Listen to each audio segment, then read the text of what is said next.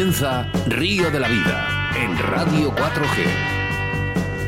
Tu programa de pesca con Óscar Arratia y Sebastián Cuestas. Bienvenidos, bienvenidas a Río de la Vida, un programa más en el espacio de todas las pescadoras y pescadores en Radio 4G. A través de la 87.6, Sebastián, con bastantes problemas técnicos durante toda la semana. Pues sí, bastantes problemas técnicos y bien hay que decir que, bueno, a nivel local aquí en Valladolid no podemos emitir en FM en estos momentos. Estamos, estamos Creo emitiendo... 24 horas, no le damos más, ¿no? No, 24 está- ya- estamos emitiendo en estos momentos, pero eh, la señal no es buena, así que pedimos disculpas. ¿eh? Eso sí, 91.1 en Radio 4G Iscar, un saludo para todos ellos en Tierra de Pinares y, como no, a las personas que nos conectan en directo ¿eh? a través de Facebook o en nuestra aplicación móvil Radio 4G Valladolid. Gracias. Gracias por estar a nuestro lado un jueves más, en un día con nombre y apellidos 18 de noviembre del año 2021. Mi nombre es Oscar Ratia y a mi lado, como no, el capitán de a bordo, Sebastián Cuestas. Y es que, como bien decimos, Oscar Río de la Vida quiere ser vuestro altavoz en los medios de comunicación. Acomodaros en vuestros sillones porque da comienzo el programa 110. Seguimos sumando y gracias a vosotros esta familia cada día es más grande. Pido a todos los oyentes que cierren los ojos, sitúen su escenario favorito con su modalidad favorita y a continuación den al play a bien a esa aplicación que has dicho, Oscar, que tanto nos gusta y que es que, bueno, es, es que no hay navío que navegue más que esa aplicación, ¿no? Eh, lo bien que suena, por favor, ¿eh? Venga, aquí comienza el programa 110 eh, de Río de la Vida.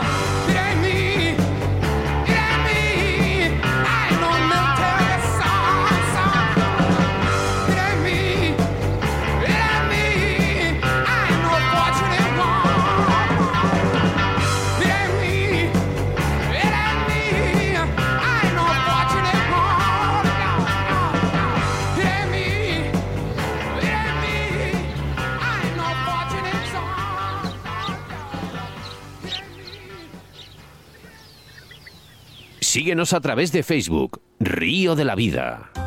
Los pescadores son más de corrientes, pero nosotros somos más de autovía.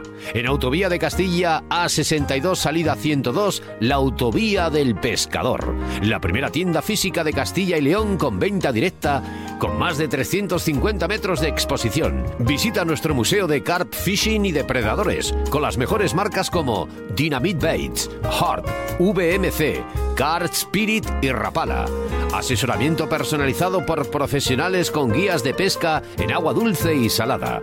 Búscanos en Facebook José Luengo Pesca y la Autovía del Pescador o llámanos al 690 77 74 93 o 983 48 20 35.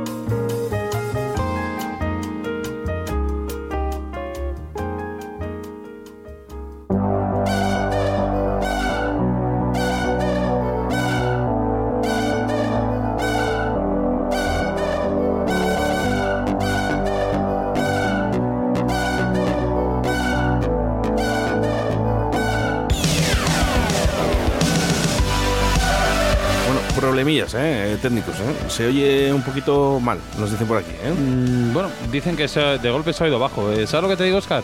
Con esta canción, ¿qué, qué recuerdos me acaban de venir en estos momentos? Car, Car Madrid, qué, Qué jo, bonito. Qué pasada, ¿cómo lo pasamos en Minayo? ¿Cuál, Minayo? Cuéntanos. Oscar, abre el micro aquí, Minayo. Superior. Quedamos Superior. Qué maravilla. Bueno, Sebastián, eh, no sé si puedes subir un poquito el volumen a, a la gente. Está Nos- al máximo, Bueno, nos decís, vale, máximo, si, ¿eh? si tenemos que subirlo o lo que sea, intentamos, ¿vale? Para Dicen que por aquí, intentemos... se oye perfectamente. Venga, pues adelante, ¿eh? porque ya hemos comenzado nuestro programa a través de Facebook en el que hemos presentado el último documental de ACG Media con Antonio Cenamor de Pescata Minuta y ese gran reportaje sobre el barbo. Pero ahora nuestro programa 110 con embalses y caudales y es que Sebastián Cuestas nos hablará en esta ocasión del embalse de Molinos en Badajoz.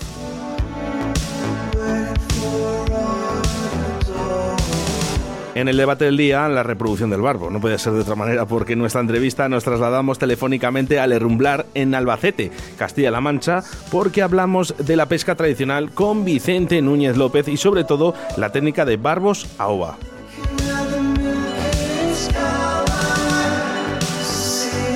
Y hacemos referencia a nuestro gran patrocinador que en el día de hoy no podía ser otro que la Autovía del Pescador. Pues sí, Oscar, mira, es que la autovía del pescador viene has entrado ahí dentro y ves que es una inmensa tienda, ¿no?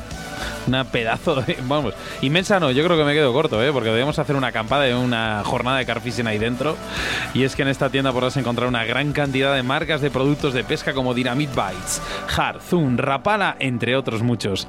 Tienen todo tipo de artículos como boiles, peles, saborizantes, engodos, ropa especializada y accesorios para la acampada del carfishing. Así que ya sabes, si necesitas material de la mejor calidad y con unos precios muy competitivos, como me gusta esta palabra, ¿eh? competitivos, no dudes en visitarles en la dirección Autovía de Castilla A62, salida 102, en Cubillas de Santa Marta, Valladolid. Puedes también localizarse a través de su Facebook, José Luengo Pesca, Instagram, La Autovía del Pescador, o llamándoles a su teléfono que es el 690 777 493. Nuestro segundo entrevistado es Óscar Rayez Sáez, clasificado para el Campeonato de España en Bass Orilla tras su tercera clasificación en el, en el Autonómico de Castilla y León, celebrado en el embalse de Alcántara, Cáceres. Y los colaboradores, los habituales, Cañas Draga, Alta, La Pesca Olit, JJ Fishing, Torno, Roar, Riverfly, Moscas de León y la Autovía del Pescador. Quiero recordarte que estamos en directo y que puedes interactuar con nosotros a través de nuestro WhatsApp en el 681 07 2297 o a través de Facebook. Bueno, que nos dicen por aquí que sí, que no se oye. Bueno, pues hay gente que lo oye, hay gente que no. Estamos en ello, ¿eh? Vamos a intentar solucionarlo. Están nuestros técnicos arriba en la torre, ¿eh? Por cierto, vienen de Bilbao. Sebastián. Sí, de, de, mi tierra. ¿eh? Así que malos no pueden ser.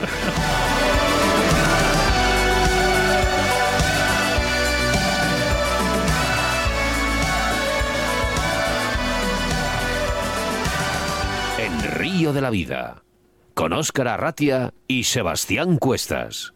En Río de la Vida, la información de caudales y embalses con Sebastián Cuestas.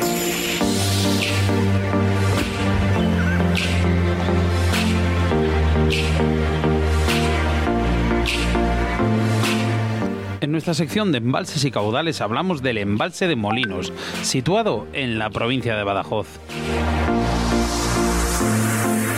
El embalse de Molinos se encuentra en plena comarca de la Tierra de Barros, en Badajoz, cerca de Hornachos. Fue construido a principios de los años 80 y fue dotado de una capacidad de 34 hectómetros cúbicos, cubriendo 388 hectáreas de su superficie. Se asienta sobre el río Matachel, que posteriormente forma el gran embalse de Alangue y tiene como segundo aporte importante las aguas del río Retín. Ambos dan al embalse una forma general de V, a vista de pájaro. Si reducimos el foco para ver el detalle, veremos que la erosión de los ríos sobre el valle ha generado multitud de pequeñas réculas entrantes y salientes, dando lugar a una heterogénea orilla interesante para los intereses del pescador deportivo. Una característica oculta de dichas orillas es la proliferación de la vegetación acuática, que encontramos sumergida en gran parte del perímetro del embalse. Si bien esta capa vegetal da cobijo a las especies y a los peces y favorece su cría, para el pescador de orilla es un hándicap importante que reduce considerablemente la cantidad de puestos desde los que lanzar si no queremos arriesgar demasiado. Algunas de las zonas más cómodas están cerca de la presa, incluyendo un área que suele estar frecuentado por familias haciendo picnic. El pescador de Black Bass deberá bien utilizar una embarcación, bien arriesgar sus señuelos y acogerlos en función de su capacidad para trabajarlos en tales condiciones. El embalse no es que sea una auténtica meca del bass, pero si hay una población decente, con algunos ejemplares de buen tamaño. Sin embargo, la talla media es bastante baja, de unos 400 gramos. Sin embargo, si hay algo por lo que destaca el embalse es por la pesca del barbo. Hay una gran densidad de barbos comunes, comizos y los que nos gustan, los gitanos, por los que los aficionados al estilado ciprínidos tienen aquí un campo de pruebas para todas las técnicas. Por otro lado, en el embalse hay, como no, las carpas. En algunos casos alcanzan un tamaño suficiente como para afinar con técnicas de las que nos gustan, el car fishing.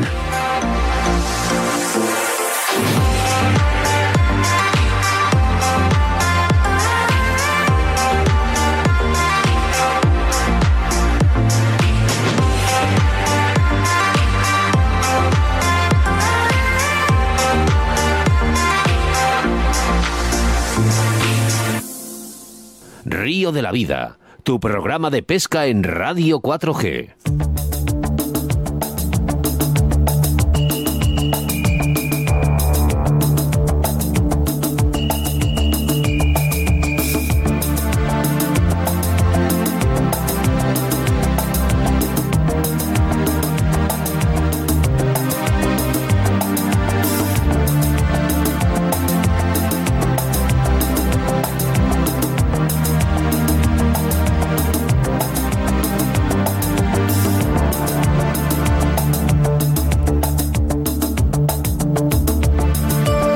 La reproducción del barbo comizo prefiere los tramos bajos de los ríos, zonas profundas y con poca corriente, hecho que le ha permitido adaptarse bien a los embalses.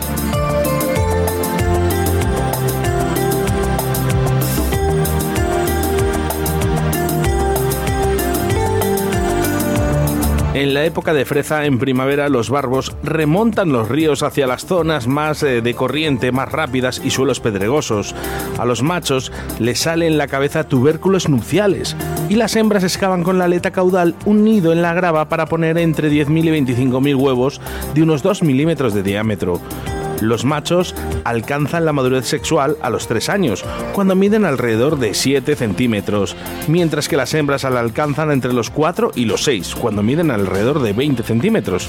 Es una especie bastante longeva, que suele vivir más de 11 años, como un máximo registro de 14.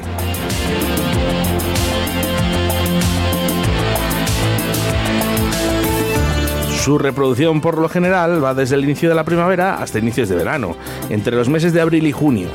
Durante el periodo reproductor, el macho desarrolla unos tubérculos nupciales en la zona anterior de la cabeza y la freza tiene lugar en aguas someras y rápidas. Los machos van a vivir 15 años y las hembras 13. Y es que las hembras alcanzan la madurez sexual entre los 4 y 6 años de edad. Durante este proceso, también conocido como la freza, no es extraño poder observar las largas filas de estos peces formadas por una hembra a la cabeza seguida primero por los machos adultos, adultos y seguidos por los más jóvenes. Los huevos suelen adherirse a rocas profundas y que tengan una fuerte corriente. Si el barbo habita en lagos, estanques o embalses, se suele colocar cerca de la desembocadura de ríos o arroyos. En los machos aparece la clásica erupción de desove. Las hembras crecen más rápidamente que los machos y alcanzan un tamaño mucho más grande. Sin duda, tenemos mucho que aprender de esta especie. Quien bien sabe de esta especie es Antonio Cenamor y puedes visualizar sus documentales en Pescata Minuta en YouTube.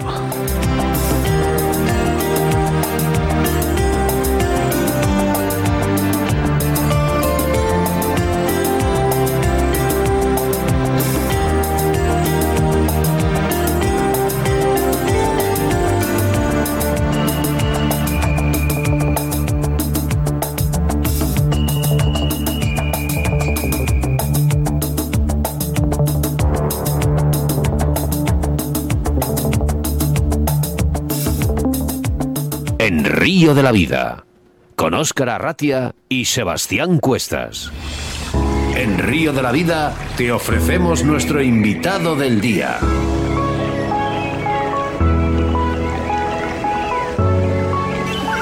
Bueno, pues ahora sí, ¿eh? nos desplazamos telefónicamente hacia el Herrumblar, en Castilla-La Mancha. Es ahí donde nos, eh, nos recibe nuestro entrevistado Vicente Núñez López. Buenas tardes. Buenas tardes. Por fin. Por fin, sí, lo hemos conseguido. Buena- buenas tardes, Vicente, ¿qué tal estás? Bien.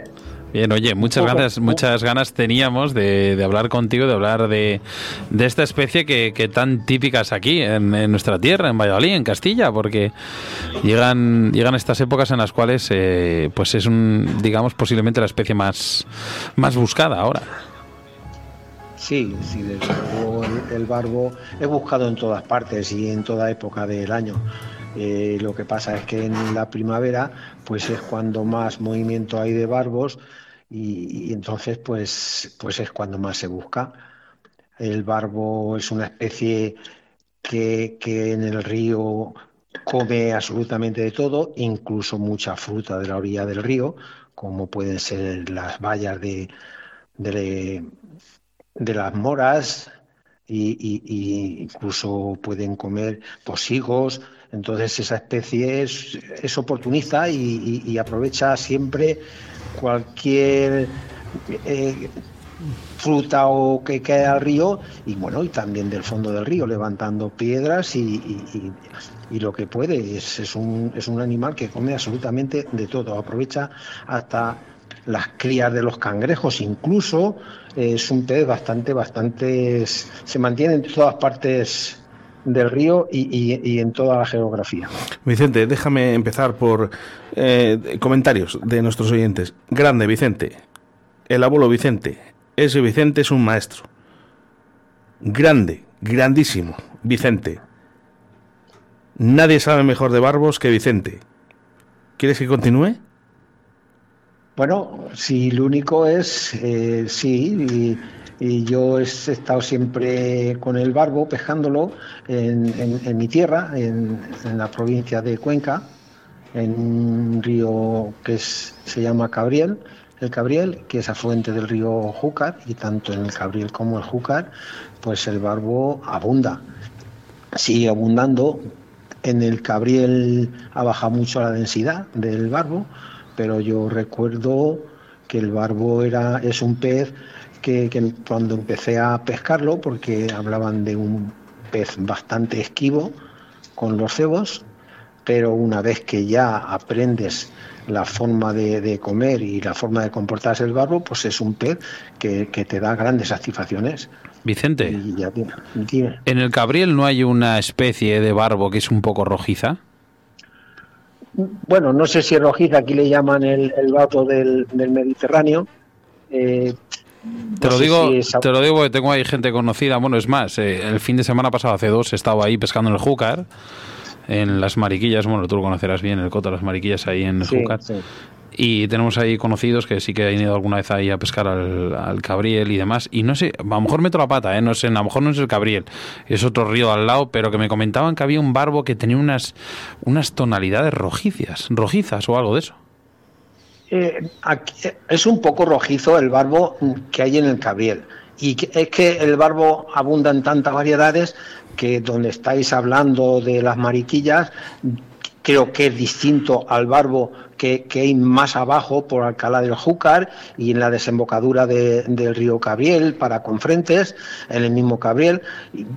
Quizás tenga, a lo mejor por las aguas tan limpias que lleva el Cabriel, pues es un poco rojizo el, barbo, pero vamos, tampoco lo he observado yo hasta ese punto. Lo que sí que, sin duda, es que estamos hablando con un veterano pescador de la zona de Castilla-La Mancha. Eh, los comentarios lo dicen, Vicente, y todo pescador, yo sé que tiene una historia muy bonita que contar. ¿Cuál fue la tuya?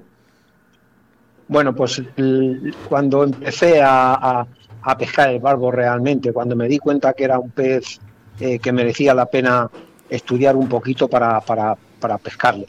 Y aprendí a pescar y además eh, la gente, los ribereños que se llama, son los que te daban un poco las ideas dónde, cómo y cuándo.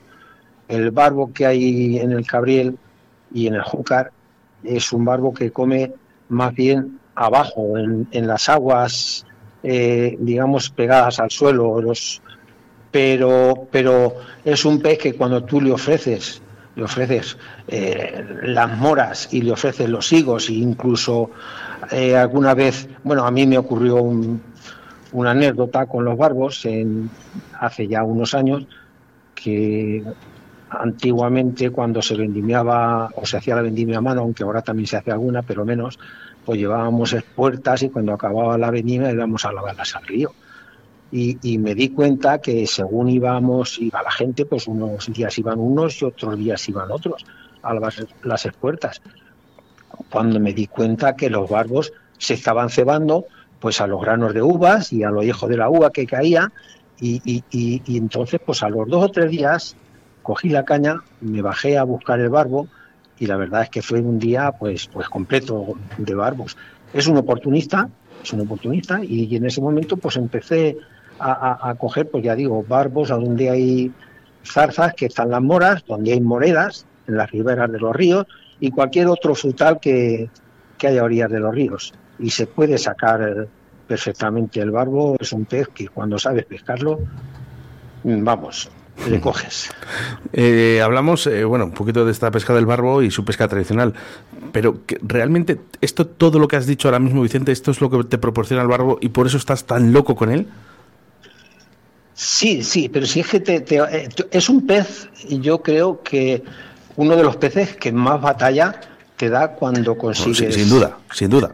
Yo creo que es el, es el pez que realmente en la batalla no le gana a nadie es un pez que te da unas satisfacciones enormes cuando clavas un pez, pero es que no hace falta que sea un pez muy grande, aunque los hay grandes y, salen grandes, pero es un pez que es que, eh, eh, eh, vamos, yo, yo digo que es el único pez que le he oído silbar al hilo en el río, porque cuando clava, claro, cuando clava sale hecho una fiera y, el río cuando el, el hilo cuando corta el agua, pues sale silbando. Y ya digo que es el único pez que lo hace, que lo consigue hacerlo por la potencia que tiene. Y además con los tamaños que tiene, porque, eh, bueno, si comparamos otros peces que son más grandes, pues bueno, puedes decir que vale, que sí, que, que esa potencia, esa, digamos, esa magnitud del pez te lo permite, pero en este caso hasta, hasta barbos de, de, medio kilo te, te, te ponen en apuros. Sí, sí, sí, es, un pez que, Vicente, si hay una cosa, si hay una cosa que queremos destacar en este programa es esa pesca tradicional, esa, ese método que es la ova. Eh, nosotros personalmente tenemos aquí bastantes amigos y conocidos que, que usan esta tradición, esta, este tipo de pesca y a nosotros nos fascina. Y hoy queríamos eh, dar un homenaje a nuestros oyentes contigo. Háblanos, ¿por qué la ova? ¿Por qué? qué? te aporta? ¿Qué es lo que tiene diferente a, otras modalidades para pescar esta, esta especie? Pues una, una, de las cosas que te ofrece la ova es que tiene eh, mucha temporada. Eh, no la puedes pescar durante todo el año porque durante todo el año el pez se mete, o sea, en, épocas del año se mete en, zonas profundas y te cuesta más en sacarlo con ova, pero tiene una, tienen muchos meses para pescarlo con ova. Y cuando el barbo está cebado a la ova, cuando el barbo realmente la ova empieza a despegarse de, la, de las rocas del lecho del río, el barbo eh, eh, vamos, se, se, pesca con bastante facilidad y es un método que además eh, entran barbos bastante grandes.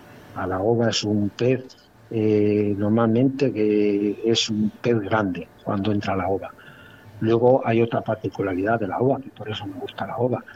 Normalmente la forma de poner la ova y de atar el anzuelo, el pez nunca eh, eh, se clava, de, digamos, de la parte interna del pez.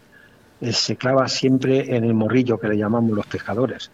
Y entonces, cuando ves que el pez se hace menor daño, encima lo coges sin muerte, pues es una satisfacción más para, para la pesca de la ova y por eso me encanta la ova y hay temporada que, vamos, es súper divertida. En tema de características, escenarios, zonas de pesca, ¿dónde, dónde sueles eh, con, digamos, eh, concentrar tu pesca? ¿En presas, caídas de agua, corrientes? ¿Dónde te gusta más eh, utilizar este, este método? Depende también la época del año. El barbo hay veces que está en las pozas, hay veces que está en, en, las corrientes, porque ya digo, es un oportunista y cuando ve la posibilidad de, estar comiendo las corrientes, pues, pues no la desaprovecha. Pero de todas formas, donde más suele entrar el barbo a la ova es cuando hay unas corrientes y debajo hay un pequeño, pues, eh, pequeño remanso. La ova se está soltando de las rocas y él está esperando a que pase la ova para, para coger la ova. Eh, entonces, la ova que encima lleva eh, pues lleva muchos bichos del fondo del río, como larvas de efémeras y larvas de tricópteros, y él no solo come la ova simplemente porque le gusta la ova, sino por los bichos que entre medias de la ova toda la comida que hay dentro en el río exactamente que ahí tienen bastante comida lo que sí que es verdad es que hay muchas dudas entre los pescadores y yo yo soy pescador ¿eh? también de, no, no como tú Vicente yo de vez en cuando ¿eh? pero sí que hay muchas dudas como cómo colocar esta ova en el anzuelo bueno, la ova es bastante simple de colocar. Lo único que tienes que hacer es poner, fijarte en el río, mirar el río como baja la ova cuando se suelta de las piedras. entonces hay que ponerla de la forma que baje más natural posible a cuando baja sin baja ella sola. Entonces es el truco, el truco es poner la ova de la forma que el pez le es más atractiva. Y es, es bastante fácil, la ova es, vamos, se presta a atarla muy bien en el anzuelo y, la dejas caer y ella mismo tú la ves que lleva pues eh, naturalidad en, andando por el río y es cuando el barbo la, la coge es, es que baje natural. Lo que sí que habéis coincidido, Vicente, es eh, en, el tema de caña, ¿no? Eh, siempre cañas potentes, largas. ¿Esto es cierto? ¿Usas tú lo mismo? ¿Cañas muy potentes y largas? No obligatoriamente. A ver, si usas una caña potente cuando clavas un barbo, no lo sientes como cuando es una caña que es de acción media. Eh, la caña la tienes que sentir. Y si es una caña que es una vara, pues no sientes el tirón, no sientes el pez en la punta. Entonces, vamos, yo para mí una caña así, que tenga 4 o 5 metros, pues es una caña lo suficientemente larga para, para pescar el barbo. Lo que pasa es que no todos los escenarios, mm, en unos escenarios va una caña larga mejor y en otros escenarios una caña corta o más corta. Pero bueno, eh, yo lo que no he utilizado, no me gusta utilizar son las cañas potentes, rígidas, porque no me ayudan a clavar tan bien el pez, me parece a mí. Eh, una caña con una acción media es suficiente para, para dominar el barbo y para sentir el barbo. Has hablado de las cañas. Si hablamos de los anzuelos, ¿alguno en especial qué, y qué medidas utilizas? Porque mm, hay mucha gente que, que, bueno, dice, ¿dónde, dónde clavo la, la, ova? ¿En un anzuelo pequeño, en un anzuelo grande? ¿Qué tipo de anzuelo? Coméntanos un poco. Vamos a ver, un anzuelo que sea del 12 o, de, o del 10 es suficiente para el barbo. Ya digo que depende en los escenarios que estés pescando. Hay zonas que son los barbos muy grandes, pues puedes pescar con un anzuelo más grande. Pero bueno, ya digo que con un anzuelo del 10, un anzuelo del 12 es más que suficiente. Un anzuelo que normalmente yo suelo utilizar un anzuelo de paleta porque le atas directamente en el hilo el nudo me gusta más, rompe menos, y, entonces, pues, y ya ato la ova, la ato que el anzuelo de la punta donde atas la ova tenga como dos centímetros o tres el anzuelo hacia abajo para que lo vaya cubriendo la ova y es suficiente y tampoco hace falta un anzuelo exagerado. Oye, lo, que sí que es verdad, Vicente, es que llegamos ahora a unos meses en los cuales reina el frío, las malas temperaturas, el aire, esa incomodidad térmica. ¿Esto beneficia a la pesca del barbo eh, con ova?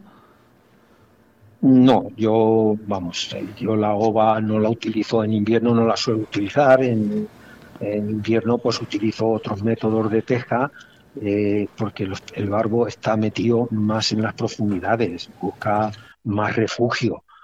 Pero bueno, también hay barbos que viven en zonas que, que, casi no te lo crees, que tienen poca agua y les puedes pescar, porque ahora últimamente los fríos en los ríos, pues hace unos años bajaban las aguas mucho más frías que ahora y entonces el rucio no, o sea, el barbo no necesita refugiarse tanto. Pero yo la ova en invierno y ya casi no casi no pesco con ella. Prefiero pescar con lombriz o con cualquier otra entonces otro eh, tipo de Vicente no, congelamos ova no no yo no no no. La ova tiene que ser eh, pues cogida del día anterior o ese mismo día. En algunas ocasiones cuando falta la ova en los ríos pues si te acercas a otro río que la guía con más facilidad porque las aguas están más oxigenadas o, o algo por el estilo y entonces puedes guardar alguna en la nevera, mm, la escurres un poco el agua, eh, la guardas un poco en un paño húmedo y te aguanta un tiempo, pero la ova congelada no da el, juego que quiere el barbo. El barbo quiere la naturalidad en la ova. No sé si te acuerdas, Sebastián Cuestas, de Josán y, Yescas. Sí. Fue el que nos lo dijo. Hay que congelar la agua para invierno, que luego no hay. bueno, eh, estos son deducciones, ¿eh? Vicente, pues, pues opina que no hace falta, no, no hace falta congelar y no pasa nada. son opiniones. ¿eh? Vicente, ¿conoces a Alberto Rubio? No, no lo conozco. Pues mira, por aquí dice grandes consejos de un gran pescador. Es de tu zona, de ahí, de, ah, de Albacete. Bueno, sí, Alberto, sí, sí. El de las setas. Eh, sí, sí, sí que lo conozco, sí. sí. Pues aquí se, se desatan el elogio hacia ti. Yo no sé, la próxima que vaya para allá te toca llamar, porque estaba ahí hace 15 días y, y bueno, pues me hubiese gustado haberte conocido. Cuando queráis, si estamos por aquí, pues nada, nos conoceremos en la pesca y, y, practicaremos la pesca del barbo. Por supuesto. Oye, lo único, me tienes que decir, ¿eh? ¿Llevo fluorocarbono o con cualquier hilo me vale? Vamos a ver, lo principal no son los hilos para mí. Cada pescador pues tiene sus ideas de, pesca. Tiene que ser un hilo, por, por supuesto, resistente. Y bueno, si es fluorocarbono, de acuerdo. Pero yo creo que lo principal es la presentación. La presentación de todos los cebos. Ya no vamos a hablar de oro solo, de todos los cebos. La presentación de los cebos con la naturalidad que tienes que presentarla al pez, yo creo que es lo que prima. Después, pues bueno, están los fluorocarbonos, están otro tipo de, de hilos que van, dicen que mejor, pero yo no, vamos, no tengo mucho en cuenta el tipo de hilo que llevo. A ver, lo que no puedes ir pescando con un hilo que se vea a un kilómetro en el agua. Pero lo demás, yo creo que es la presentación lo principal. Y el escenario donde estés pescando, claro. Efectivamente. Sí que es verdad, Vicente, que con el paso del tiempo, bueno, pues esta modalidad, este, este tipo de pesca con ova va perdiendo adeptos.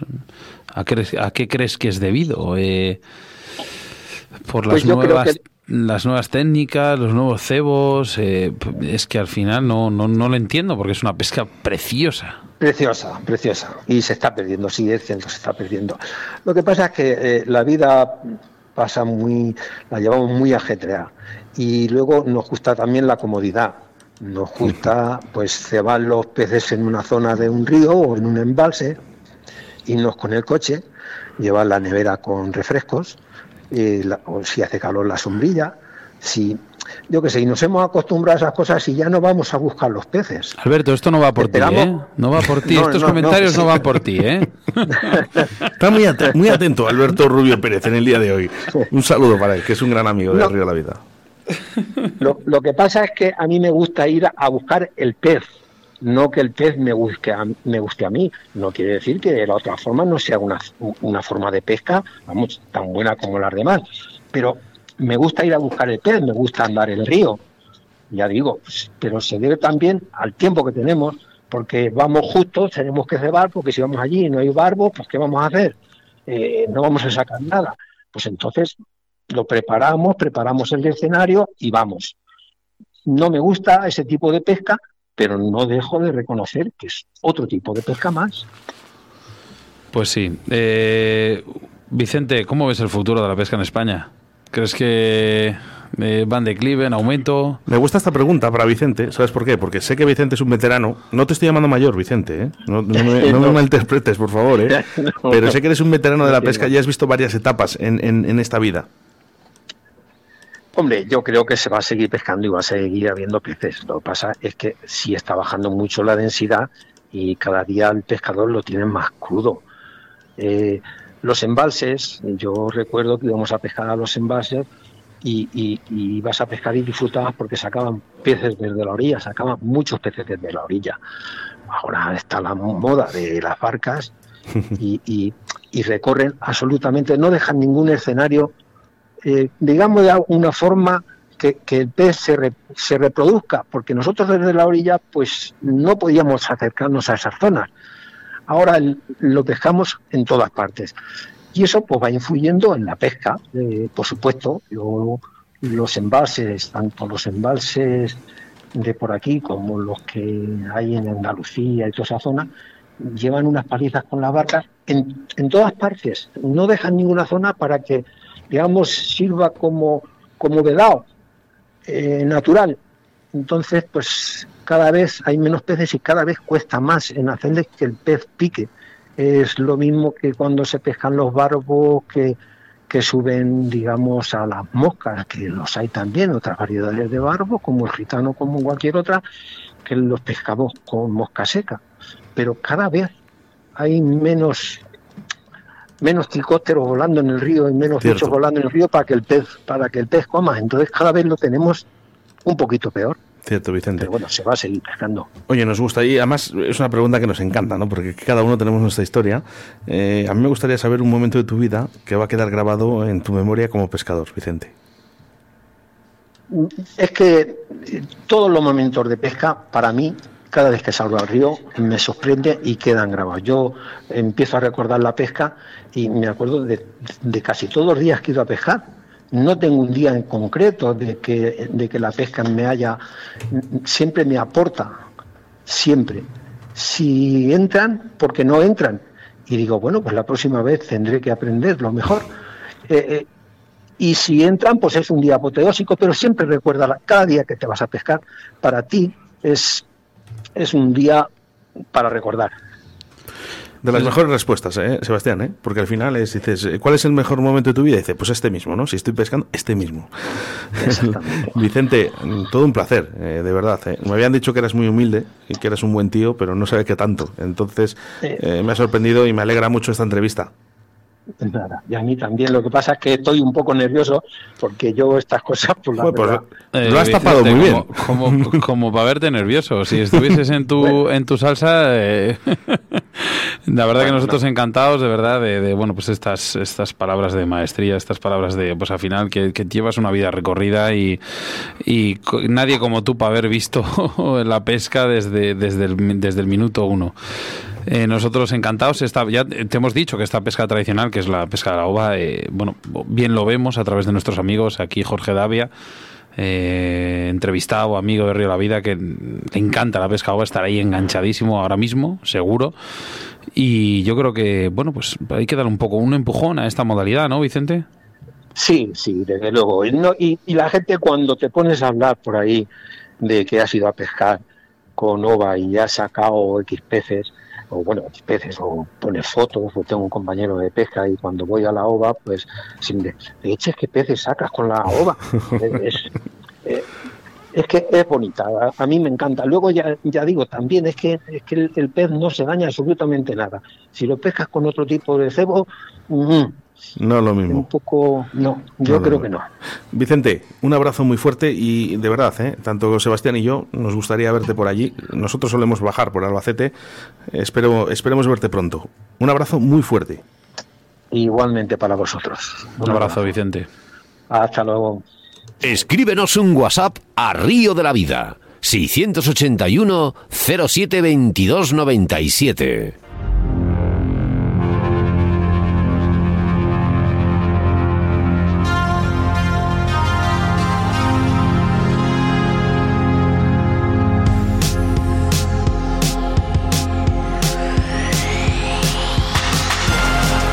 No te asustes, Sebas, me apetecía ponerla. No, está perfecto.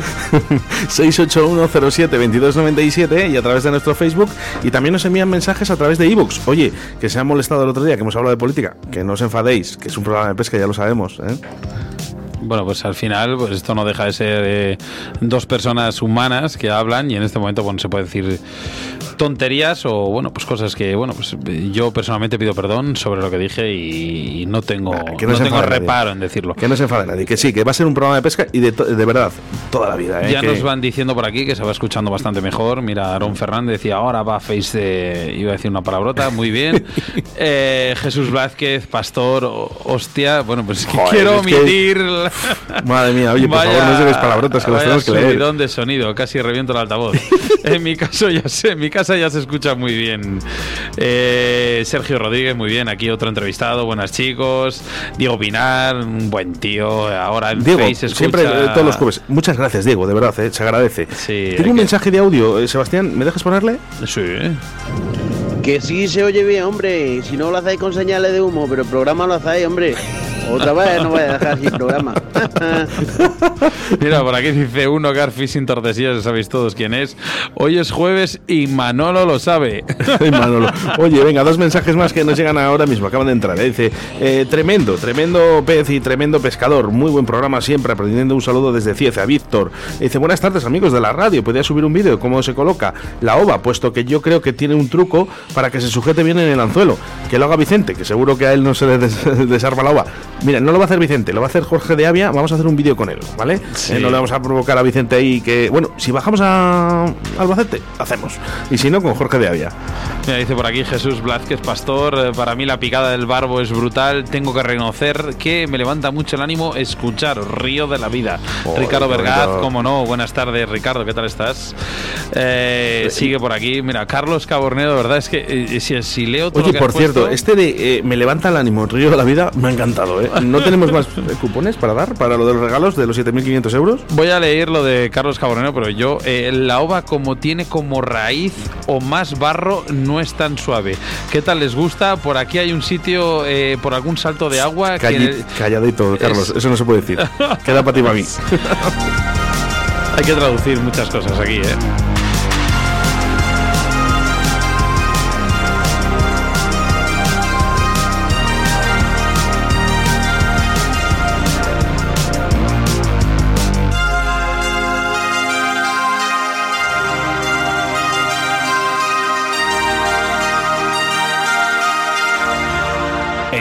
De la Vida, con Sebastián Cuestas.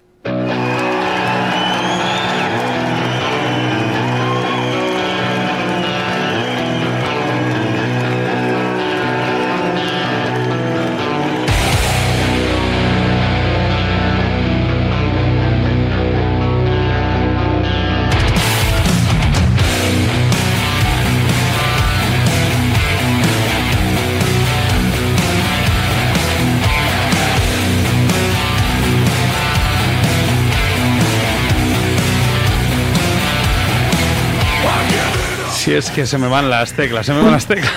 Eh, ¿tú has, has visto a Minayo cómo mueve las cejas con esta canción? Lo que me gusta es cómo mola la melena. Y es que en Es que Melena no tiene. Entonces mueve las cejas el tío de una manera muy diferente a lo que hace el resto de los seres humanos. Eh, habría que verle en su poca joven. En Río de la Vida trabajamos sin descanso, preparando un programa para que cada jueves tengáis a un, conteni- un contenido nuevo y un invitado nuevo. Y es que el próximo jueves, día 25 de noviembre, tendremos un entrevistado que bien tuvimos que hacer esa cancelación debido a sus problemas personales que tuvo. Vamos a tener a Raúl López Ayala. ¿A quién, a quién, a quién? Ayala, Ayala, Ayala, Ayala. ¿Quién es, ese? ¿Quién es ese? Eh, uno que no habla nada. Eh, y es que hablaremos del esturión, ese, ese pez de la época del Pleistoceno, ¿vale? De la época de los dinosaurios. Y es que nos tiene locos.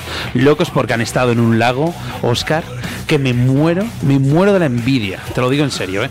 Mm, Bueno, ya le adelanto yo a Raúl López Ayala que quizás saquemos algunas de las fotos que se han hecho allí. Bueno, vamos a hacer un, vamos a pedirle que nos cedan algunas fotos y vamos a hacer una pequeña recopilación para cuando estemos entrevistándoles que las podamos poner en directo, ¿vale? Bueno, hacemos nuestra referencia a nuestro patrocinador que en el día de hoy no puede ser otro que la Autovía del Pescador. En esta gigante tienda, gigante, ¿eh? Es que, ¿tú has entrado, Oscar? No he salido. y es que aquí en, en la Autovía del Pescador podrás encontrar una gran cantidad de marcas de productos de pesca como Dynamite Bites, Harzun, Rapala, entre otros muchos. Tienen todo tipo de artículos como boiles, peles, saborizantes, engodos, ropa especializada y accesorios para la acampada del car fishing. Así que ya sabes, si necesitas material de la mejor calidad y con unos precios muy competitivos, no dudes en visitarles en la dirección Autovía de Castilla A62, salida 102, en Cubillas de Santa Marta, Valladolid. Su Facebook, José Luengo Pesca, e Instagram, La Autovía del Pescador. O también puedes llamarles a su teléfono de contacto o WhatsApp, que es el 690-777-493 o 983 48 20 35.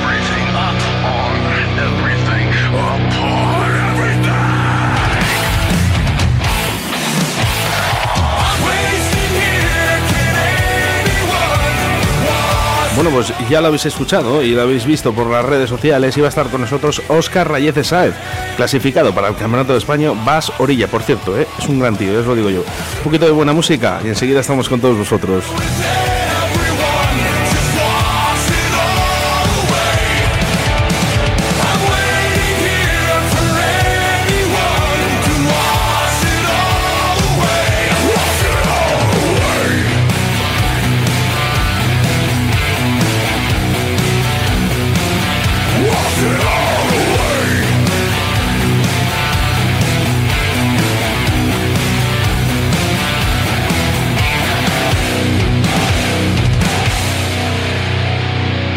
Síguenos a través de Facebook, Río de la Vida. En Río de la Vida te ofrecemos nuestro invitado del día.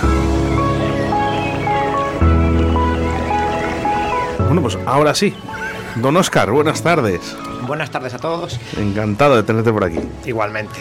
Yo la verdad quería dar las gracias pues, por haberme invitado hoy, por hacerme participar del programa y sobre todo por la gran labor que hacéis difundiendo el mundo de la pesca y dando a conocer todas las modalidades que tiene. Y gracias a todos los oyentes que hoy nos están escuchando. Hombre, nosotros somos el altavoz. Luego, los que realmente hacéis esto sois vosotros, Oscar. Así que gracias a ti. Muchas gracias. Y sobre todo, lo tengo que decir, enhorabuena. Gracias. Enhorabuena además que habéis estado en un escenario eh, poco habitual para vosotros, ¿o no? No, yo la verdad que el embalse ya le conocía, ya lo había pescado en varias ocasiones, pero la verdad que llevaba pues como unos 3, 4 años sin ir a- allí a pescar y desconocía cómo estaba el embalse. ¿De dónde hablamos? Del embalse de Alcántara, que está en Cáceres y es un embalse que me gusta mucho, la verdad. ¿Y de qué modalidad estamos hablando? De la pesca de Blas Bass desde orilla. Os tiene locos. La verdad es que sí, es que es un pez que... bueno, entre que es un pez que está loco y ellos están locos, pues se junta todo. Pero es que yo veo a Oscar y yo a Oscar le veo un tío bien, ¿no? Es que, claro, ves a Carlitos y dices, bueno, pues como los peces. Pero, pero es que eh, Oscar le ves un tío serio, macho. Sí, yo la verdad es que soy un- muy serio, la verdad. Pero bueno, me relaciono con la gente y eso y siempre estoy colaborando con, con los que me piden ayuda. Hemos visto que ha sido un campeonato muy duro. La verdad es que sí. Muy, muy O sea, duro. han salido Pocos muy pocos peces. peces, muy pocos peces. Y Ha habido ya. mucha gente que se ha hecho un bolo y no ha sido capaz de sacar ni un pez. Y ha sacado dos peces muy grandes. Sí, la verdad, di con ellos. Di con ellos. Me costó porque tuve que probar de diferentes técnicas, pero al final sí que, sí que di con ellos. Esto pasa algunas veces, Oscar, con, con otras especies, ¿no? Eh, salen peces pequeños, los grandes no salen. Eh, hay veces que no sale ningún pez, pero los grandes están ahí y atacan. Sí. ¿Esto Eh, pasa con el vas? Sí, la verdad es que sí. Muchas veces sacan los pequeños y los grandes no, no dan la cara. Y otras veces que es al contrario. Parece que dan los, los grandes la cara y los pequeños desaparecen totalmente. Depende a lo mejor si el grande está comiendo o lo que sea. Hemos de decir que hubo una corrección en la clasificación, ¿no? Sí, porque en primer lugar me pusieron como tercer clasificado. No, como y- cuarto. Bueno, cuarto clasificado. Y luego al final subía al tercero. ¿Esto por qué ocurrió? Porque hubo un error a la hora de, de hacer el desempate. Yo empaté con el cuarto lugar en este, en este momento y decidieron que el desempate era por el que tuviera el mayor número de capturas.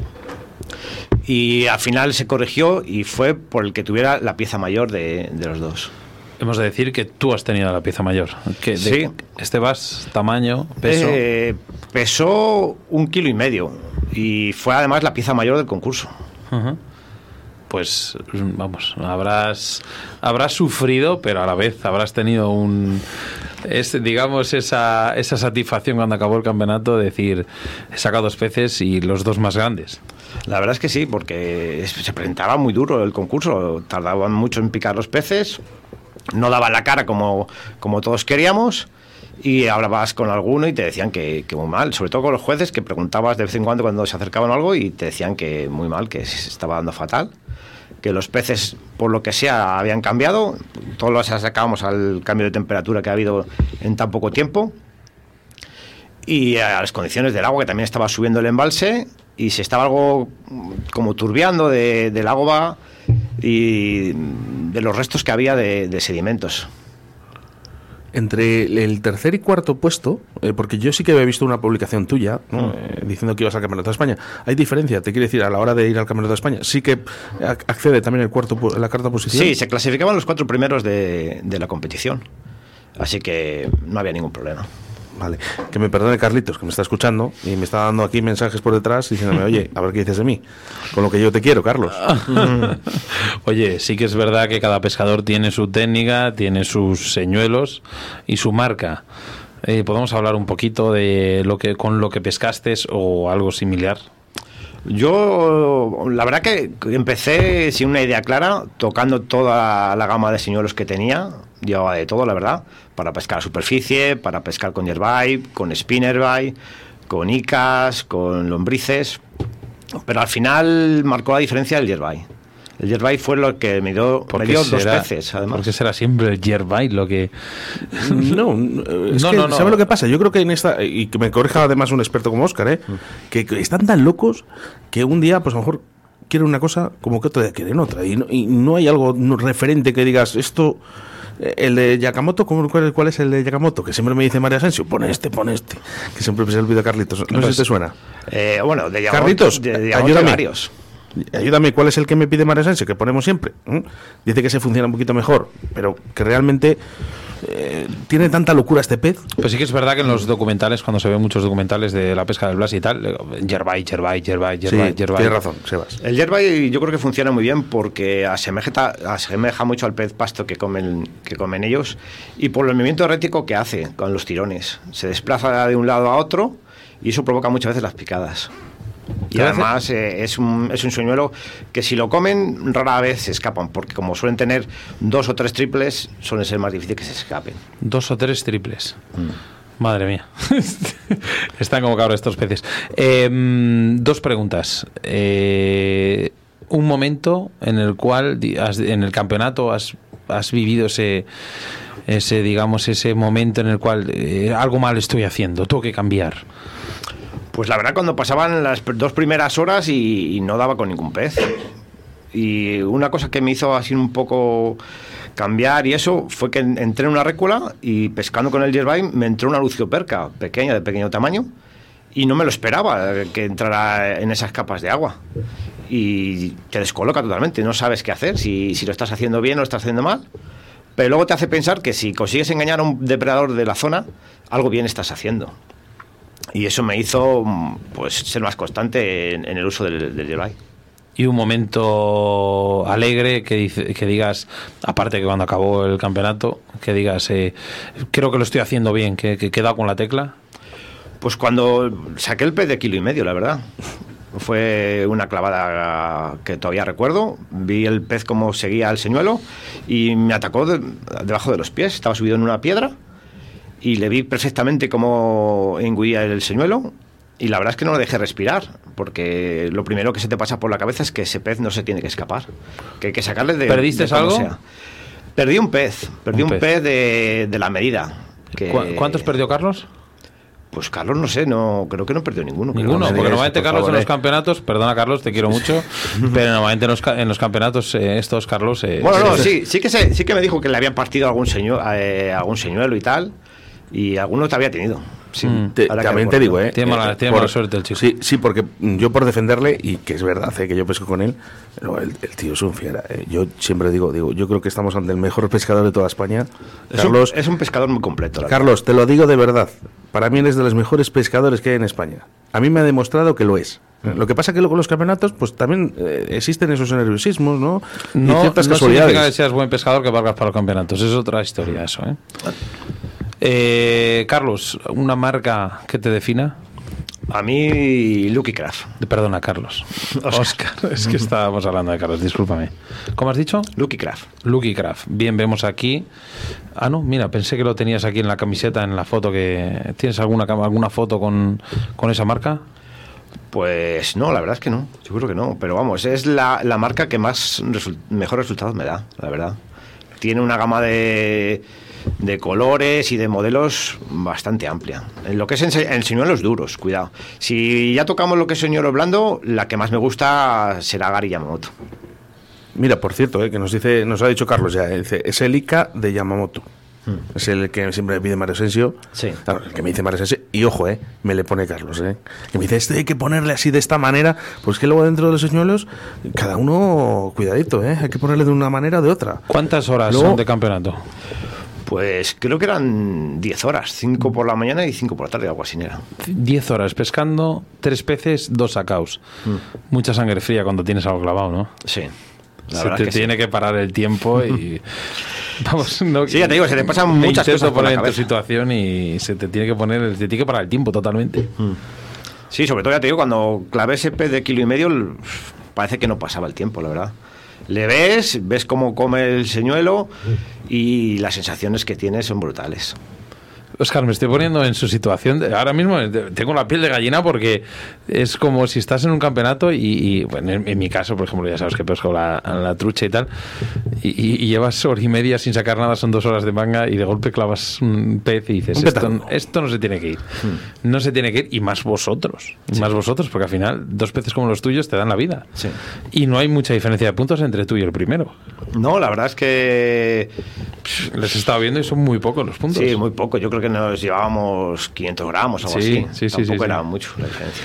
Eh, ¿Qué pasa en los campeonatos de base últimamente en Castilla y León? Que no hay tantos peces. Es que les estamos viendo, yo veo los campeonatos y bueno, sí, hay alguno que destaca por encima de otro, pero normalmente los provinciales en Valladolid son escasos los peces. Es que son, son diferentes embalses y cada embalse es un mundo, la verdad. Hay embalses que gozan de, de una población de peces grandes y otros que no. Tienen peces más pequeños y muchas veces depende mucho de, las fechas en las que se programe un campeonato. No es lo mismo a lo mejor hacerle a principios de temporada, que se mueven menos peces pero más grandes. En verano se suelen mover muchos peces pequeños y en octubre ya pues puedes coger tantos peces pequeños como grandes, da igual. Yo creo que nos tenemos que ir con, con Oscar a pescar, ¿eh? Yo ya he ido.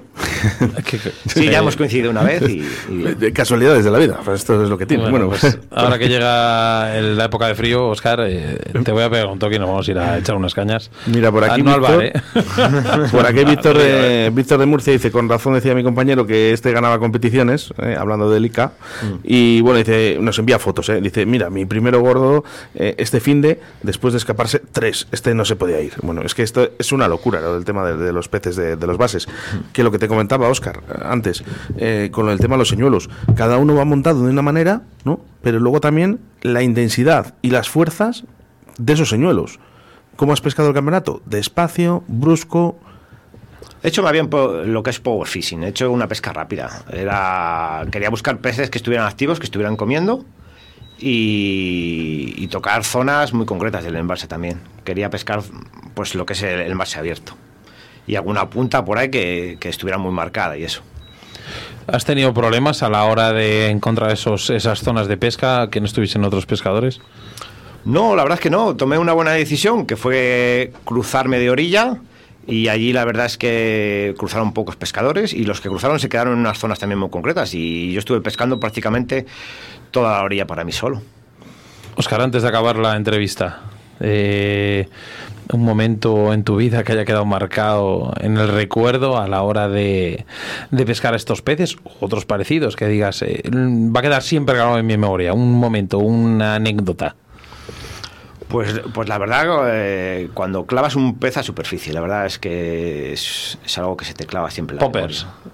Popper, paseantes, de hélices, cualquier señuelo de, de superficie. Sobre todo en invierno, ¿no? Sí. Esa que viene despacito y de golpe ves ese Sí, lucio, ve- ese- ve- verle aparecer, ver la estela como va siguiendo el señuelo y el ataque. Lo echo de menos, eh. hace más de dos años que no pesco no pesco ni lucios ni vas, Oscar. Es una pena decirlo, pero es que llevo dos años sin pescarlos. Yo Ya porque sé- he tenido ya las semanas- para ti no. He tenido, no, he tenido unas semanas complicadas. No he ido con Carlitos, ya vamos, de seguro. Eh, Oscar, lo que supongo es que eh, te habrá felicitado todo el mundo, ¿no? Sí, la verdad es que he recibido muchas felicitaciones a- por parte del Facebook y, y de amigos, pescadores. Y, qué bonito. ¿verdad? Y de toda la familia, sobre todo. Mira, acaba de entrar un mensaje de audio a través del 681-0722-97. Vamos a escuchar, a ver quién es. Un saludo a ese Oscar, que es una máquina, grandísima persona y como competidor de lo mejor que tenemos en la provincia de Valladolid. Eh, me alegro muchísimo por ese tercer puesto que, que ha conseguido, porque se lo merece, de verdad que se lo merece.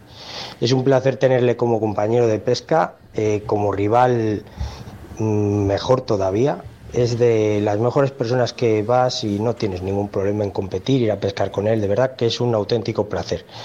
Eh, pero si hay algo que destaco de Oscar, de verdad, eh, siempre se lo digo, pero te lo puede decir él, que no sé cómo lo hace. La capacidad que tiene de andar, de andar, de andar en los pantanos. O sea, es que eh, los pantanos son muy grandes, pero hay que limitarles por gente como Oscar. Es que se acojonan, de verdad lo que hacen. Bueno, un saludo a todos los oyentes. Pero no será que tú estás un poco más cascado, Roberto. ¿Eh?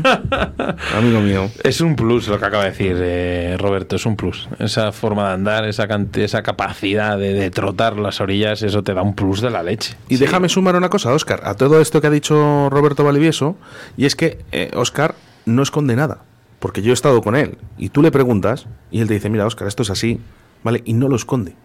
Y esto cada vez es más difícil en la comunidad de pescadores, y sobre todo entre los competidores. Es muy difícil que alguien te diga con qué está pescando.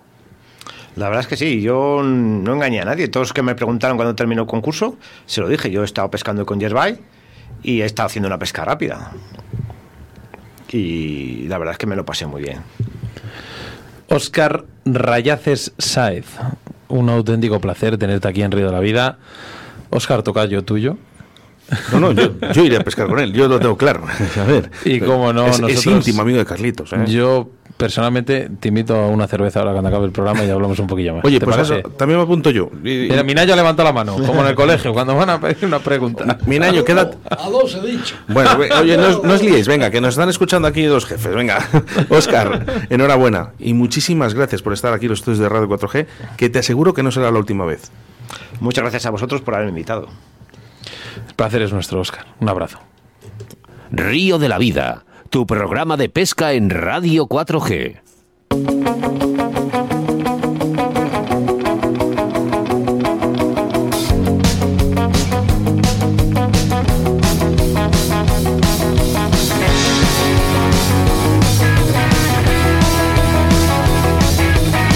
Fíjate, me, me dicen de Madrid que si ya acabamos. Sí, bueno, lo que estábamos acostumbrados. Están aquí acostumbrados a programas de hora y veinte, hora y media, y han dicho, oye, oye, ¿qué pasa aquí con vosotros? eh? ¿Que ya acabáis? Pues sí, acabamos. Nuestro horario es las 8 de la tarde. Eh, ¿Qué es lo que pasa? Que la gente quiere más, y nosotros también, pero este es nuestro, nuestro espacio, ¿eh? y nos tenemos que acostumbrar a ello. Por cierto, no quiero dejar sin antes un mensaje de Jesús Blázquez, que dice, el mayor recuerdo que se me va a quedar con un vas es ver sacar a mi hijo de 5 años su primera captura. De veras, que fue precioso. Sí, sí. Y por cierto, ya aprovecho ya la radio para decir felicidades, Manuel Santiago, eh, que además es el que está escuchándonos. No da tiempo para más, ¿qué hay que esperar, eh, Minayo? 167 horas o de 1020 minutos. Calculado perfectamente. Sebastián Cuestas. Auténtico, auténtico Minayo. Eh, bien has dicho, Oscar. Felicidades, Manuel Santiago Gallardo. Eh, ¿qué, qué decir de esta persona? Esta, esta gratitud, esta hospitalidad siempre que tiene con, con nosotros. Y no quiero despedir el programa sin antes hacer un- una mención a un comentario que ha hecho Alberto Rudio Pérez, que decía: a gente como Vicente habría que dejarles que gestionaran la pesca y otro gallo cantaría, Oscar. Pues esto es lo que pasa en este país, que no dejamos funcionar a quien debe, ¿no? Y quien y que además podría, ¿no? Hacerlo, quien ¿no? sabe y quien quien sabe entiende. realmente del lío. Eh, un veterano. Necesitamos esta gente en los ríos. Ojalá algún día cambien los estatutos, cambien la política y dejen a las personas actuar a los que deben y tienen que estar. No da tiempo para más, chicos. Ya lo ha dicho Minayo. Hay que esperar ahora mismo seis, siete días. 167 horas o de 1020 Resumido, minutos. Siete Venga, días, siete días. saludos de quien te habla, Óscar Ratti, acompañado del gran, del gran doctor Minayo, del señor Óscar Rayacé Saez, clasificado para el Campeonato de España, y el señor y capitán de a bordo, Sebastián Cuestas. Buenas tardes, amigos.